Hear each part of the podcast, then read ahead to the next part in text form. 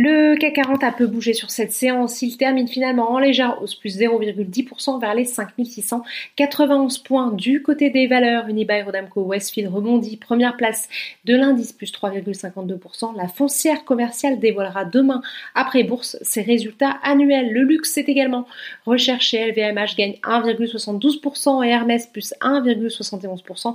Record historique d'ailleurs pour l'action de ce dernier. En territoire positif aussi, Essilor, Qui gagne 1,68% après une information selon laquelle le groupe propose de céder des actifs dans trois pays de l'Union européenne.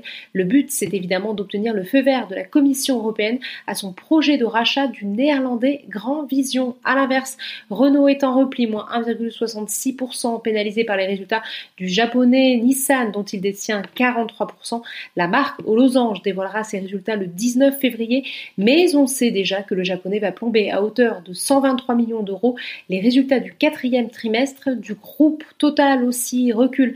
Après avoir été orienté à la hausse, le titre lâche finalement 1,75%, la plus forte baisse du CAC 40. Le marché avait pourtant, dans un premier temps, salué le choix de maintenir un dividende malgré des résultats trimestriels très dégradés. Sur le SBF 120, l'actualité du jour, c'est bien sûr cette information selon laquelle BPCE serait en discussion pour acheter les 30% du capital de Natixis qu'il ne détient pas encore. Le groupe mutuel pourrait faire une offre formelle dès cette semaine.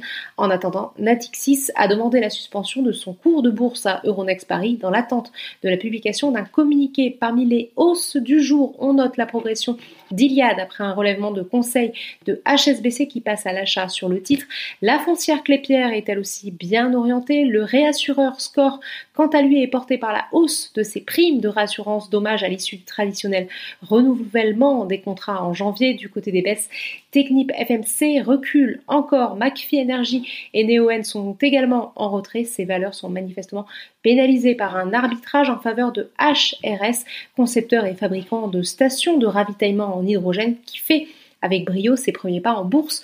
Aujourd'hui, enfin, outre-Atlantique, la bourse de New York reprend également son souffle après avoir enregistré de nouveaux records hier. Voilà, c'est tout pour ce soir. N'oubliez pas, toute l'actualité économique et financière est sur Boursorama.